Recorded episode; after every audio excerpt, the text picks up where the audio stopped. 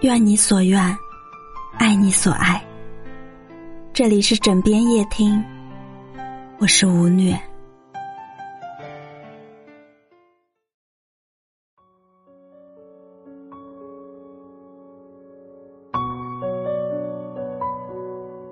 你小姑以前有个男朋友，家境又好，人又帅，天天腻在一起，谈了不到一年就同居了。可就是这些杂事，他们三天两头吵，谁也不让。最后，她男朋友把你小姑赶了出去，说这房子是我的，不爱待就滚。你小姑她也不是受气的人，又砸又骂，分手后连着哭了好几天。就连我跟你妈这些年也没少拌嘴呀。我不爱刷碗，他不爱拖地。我们互相嫌弃不做家务，有阵儿工作忙，二十四小时待命，电话铃更是吵得他差点神经衰弱。后来我在咱们小屋支了张床，事多的时候就在那睡，没事再搬回去，你妈才肯饶了我。现在家务再不愿意做的，我俩也硬着头皮分担点。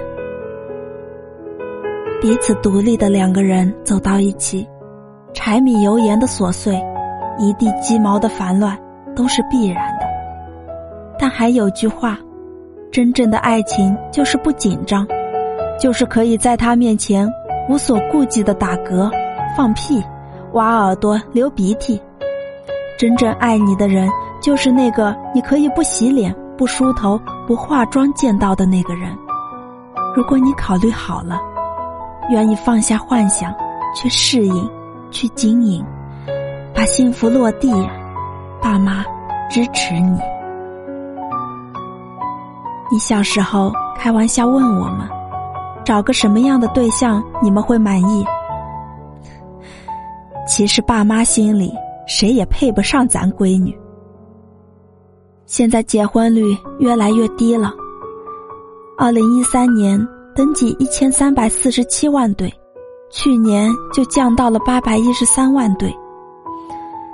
我们都懂，这恋爱呀不好谈了，但我们还是希望你能有段白头偕老的爱情。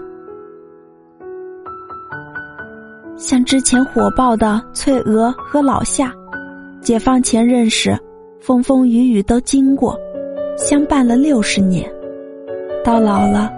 老夏得了阿尔兹海默症，唯独不忘了翠娥，常常秀恩爱说：“我不爱他，我爱谁呀？”翠娥有事出门，他即便受批评也要出去找；而老夏要吃饭了，翠娥奶奶也不嫌弃，一口一口的喂他吃。没人比爸妈更希望你幸福，不必轰轰烈烈。你们能这样细水长流，就足以温柔岁月，就是爸妈最大的盼头。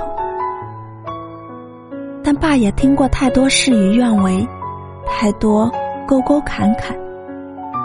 网上有个女孩跟对象在一起三年，工作行业不同，最初还彼此分享，后来男生态度越来越冷淡，总爱搭不理的。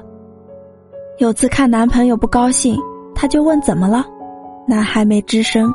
他又问，不开心要跟我说呀。结果男孩回道：“跟你说有什么用？你又不能帮我处理，怎么老问？怎么这么烦呢？”女孩心凉透了。原来离开只在一瞬间，聚散本就无常，我们期望长久，也无法避免遗憾。如果你们也半途走散，爸不希望你忍，因为最可怕的不是孤独终老，而是和让你感到孤独的人终老。同居啊，是个重大决定，但它更是一种体验。如果你们互相爱惜，共同成长；如果你们尝试后觉得两个人的生活比自己过要快乐，那爸爸呀。愿意你们结婚。如果你们仅仅是喜欢，同居后发现并不合适，如果长久的相处中发现太难调和，那么及时止损才是最好的选择。无论结果如何，落下这步棋就不必后悔。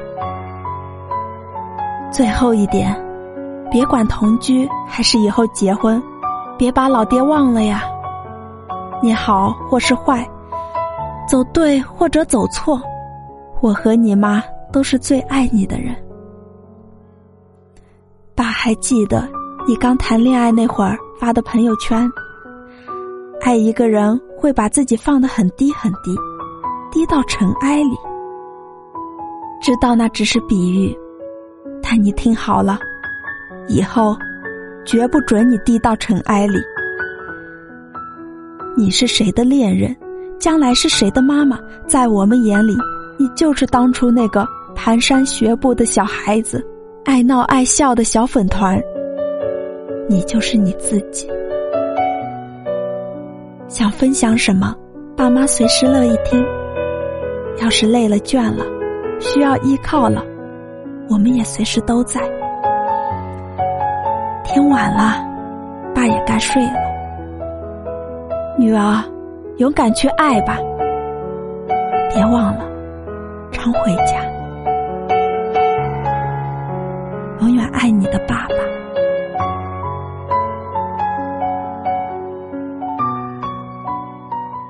他应该想着跟自己喜欢的人白头偕老的去结婚，昂首挺胸，要特别硬气的，憧憬。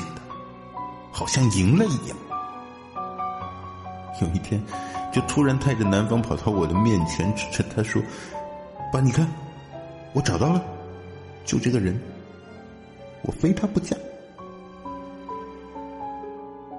我觉得我都能想象出那一幕，他比着胜利的手势。